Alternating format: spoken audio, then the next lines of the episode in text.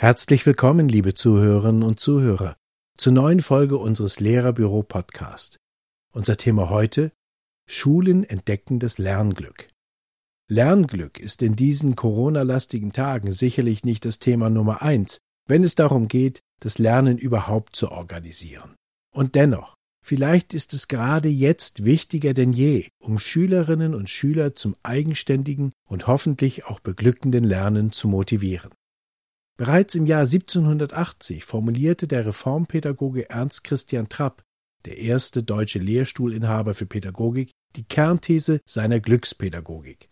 Erziehung ist Bildung zur Glückseligkeit. Seitdem ist das Glück leider aus der Pädagogik verschwunden, stellt 233 Jahre später sein Kollege Professor Dr. Olaf Axel Burow in seinem Buch Positive Pädagogik fest. Er will das Lernglück und den Flow in die Schulen zurückbringen. Wir alle werden als begeisterte Lernerinnen geboren und machen bis zum sechsten Lebensjahr sensationelle Fortschritte, schreibt Buro in seinem Beitrag Neues Lernen, Lernlust und Bildungsglück im digitalen Zeitalter. Diese Form des freien, unverschulten und überwiegend selbstbestimmten Lernens in den ersten Lebensjahren bilde die Basis für Lernfreude, ja Bildungsglück.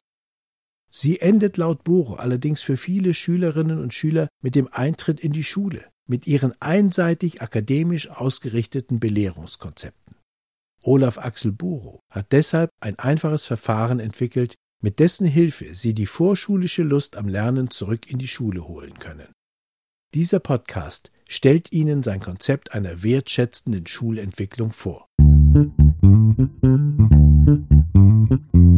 Vermutlich kennt jeder das Phänomen, wir lesen in einer Studie, dass dieses oder jenes schädlich ist oder die Umwelt zerstört, doch wir ändern unsere Gewohnheiten nicht wirklich. Leider ist es so, dass das rein kognitive Vermitteln von Faktenwissen sich nur wenig auf unser Verhalten überträgt, weil es ich fern ist, so Buro. Wirksames Lernen, das mit einer Änderung unseres Verhaltens einhergehen würde, findet nur unter bestimmten Bedingungen statt. Die Studienergebnisse in unserem Beispiel also das explizite Wissen, müssten erstens mit implizitem Wissen, das heißt wir können etwas ohne zu wissen wie, und Gefühlswissen verknüpft werden, und zweitens an das Vorwissen und die mentalen Modelle des Lernenden angebunden werden. Um ein in diesem Sinne wirksames Lernen zu ermöglichen, will Buro bei seinem Verfahren der wertschätzenden Schulentwicklung eine größere persönliche Beteiligung aller erreichen. Er will das Vorwissen von Lehrerinnen und Lehrern, Eltern und Schülerinnen und Schülern nutzen und die Umsetzungsfähigkeiten aller stärken. Drei Phasen beinhaltet diese wertschätzende Schulentwicklung. Phase 1. Erfolgsgeschichten sammeln, Wertschätzung üben.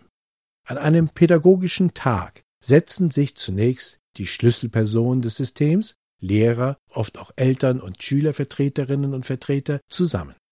Jeder Teilnehmer wird aufgefordert, über eine Situation nachzudenken, in der Schule oder Unterricht so waren, wie sie es sich wünschten.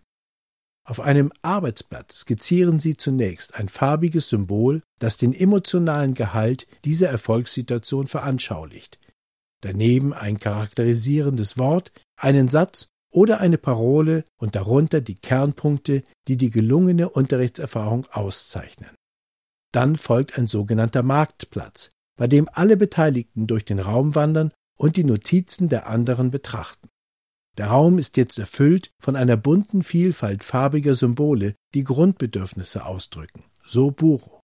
Die Stimmung sei dabei gelöst und erwartungsvoll. In Kleingruppen präsentieren die Teilnehmer dann ihre Erfolgsgeschichten, schreiben die Erfolgsprinzipien auf grüne und mögliche Hindernisse auf rote Karten und wählen eine Geschichte für die Präsentation im Plenum aus. Lehrer und Lehrerinnen, Eltern und Schüler und Schülerinnen berichten dabei, wie Lernen gelingt und, ganz wichtig, sie vermitteln einander auch ein hohes Maß an gegenseitiger Wertschätzung, die entscheidende Grundlage für erfolgreiche Schulentwicklung. Phase 2 Vision entwickeln.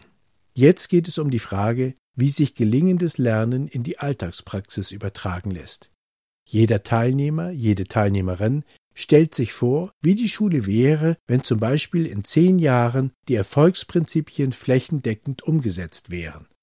Wieder tauschen sich Lehrer und Lehrerinnen, Eltern und Schüler und Schülerinnen über ihre Visionen auf einem Marktplatz aus. Wieder nutzen sie dafür ein Arbeitsblatt, das die verschiedenen Wissensformen verbindet. Für das Gefühlswissen steht das farbige Symbol, darunter kommen in expliziter Form die Kernelemente der persönlichen Vision. In Arbeitsgruppen tauschen sich die Teilnehmer und Teilnehmerinnen darüber aus und entwerfen ein gemeinsames Zukunftsbild, das sie in einer kreativen Form Modell, Sketch, Aktion etc. dem Plenum präsentieren. Entscheidend in dieser Phase ist, dass Wünsche, ausgedrückt und soziale Fantasie freigesetzt werden. So Buro. Seiner Erfahrung nach ist die Zukunftswerkstatt jetzt an ihrem Höhepunkt angelangt. Alle sind sehr engagiert, gestalten selbst kreativ und sind gespannt auf die Darstellungen der anderen Gruppen. Sie wollen schon jetzt dem Glück in Ihrem Unterricht einen Platz geben? Das Lehrerbüro hilft Ihnen dabei. Mit Informationen und Unterrichtsmaterialien rund ums Thema Glück. Besuchen Sie www.lehrerbüro.de. Wir alle wissen im Grunde, wie lustvolles Lernen geht und welche Lernerfahrungen und Lernwege uns glücklich machen, weil wir es selbst erfahren haben als Kinder im Vorschulalter und manchmal auch in Sternstunden in Schule und Unterricht. Laut Buro setzen die ersten beiden Phasen der Zukunftswerkstatt genau dieses pädagogische Tiefenwissen frei. Die gemeinschaftliche Erkenntnis ist eine wichtige Triebfeder für die konkreten Umsetzungsschritte in Phase 3. Bei der gemeinsamen Arbeit in der Zukunftswerkstatt knüpfen die Teilnehmer und Teilnehmerinnen daran an, indem sie sich diese Lernerfahrungen vergegenwärtigen. Vor allem aber erleben sie dabei selbst Schulglück, und zwar im Hier und Jetzt. Und was genau macht glücklich? Wovon wollen wir mehr? Das haben die Teilnehmer und Teilnehmerinnen in Phase 1 und 2 mit den Erfolgsprinzipien herausgearbeitet.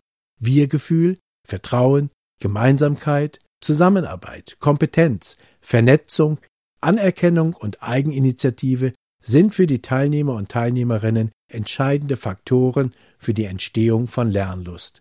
Und das über alle Schularten hinweg. Phase 3. Umsetzung in Teilschritten. In der dritten und letzten Realisierungsphase entwickeln einzelne Gruppen konkrete Umsetzungsschritte. Ausgangspunkt ist dabei die in der visionären Phase 2 entwickelte erwünschte Zukunft. Zum Beispiel Schule 2025. Von da geht es in Teilschritten zurück. Was möchten wir bis 2023 erreicht haben? Was bis 2022? Und schließlich, welchen Schritt machen wir Montag nächste Woche? Wie genau nun die Umsetzung dieser Visionen von einer glücklichen Schule erfolgt, das ist natürlich Angelegenheit aller Mitglieder der Schulgemeinschaft und ihres persönlichen Engagements. Damit das in der Zukunftswerkstatt zutage geförderte pädagogische Tiefenwissen nicht gleich wieder in Routinen versickert, könnte ein Schulentwicklungsteam, das sich regelmäßig zu pädagogischen Tagen mit Eltern, Lehrer und Lehrerinnen und Schülervertretern und Schülervertreterinnen trifft, gegründet werden. Mit ein wenig Glück kommen sie so gemeinsam dem Lernglück für alle Schüler und Schülerinnen Stück für Stück näher. Ein Ziel, für das es sich zu engagieren lohnt. Vielen Dank fürs Zuhören. Sie möchten diesen Beitrag noch einmal in Ruhe nachlesen? Kein Problem. Auf www.lehrerbüro.de finden Sie den Ratgeberartikel zu diesem Podcast mit vielen zusätzlichen Informationen und Links zum Thema. Das war Lehrerbüro Podcast mit Peter Kühn und einem Text von Martina Nikravietz. Es grüßt Sie herzlich und bis zum nächsten Mal. Ihr Lehrerbüro. Musik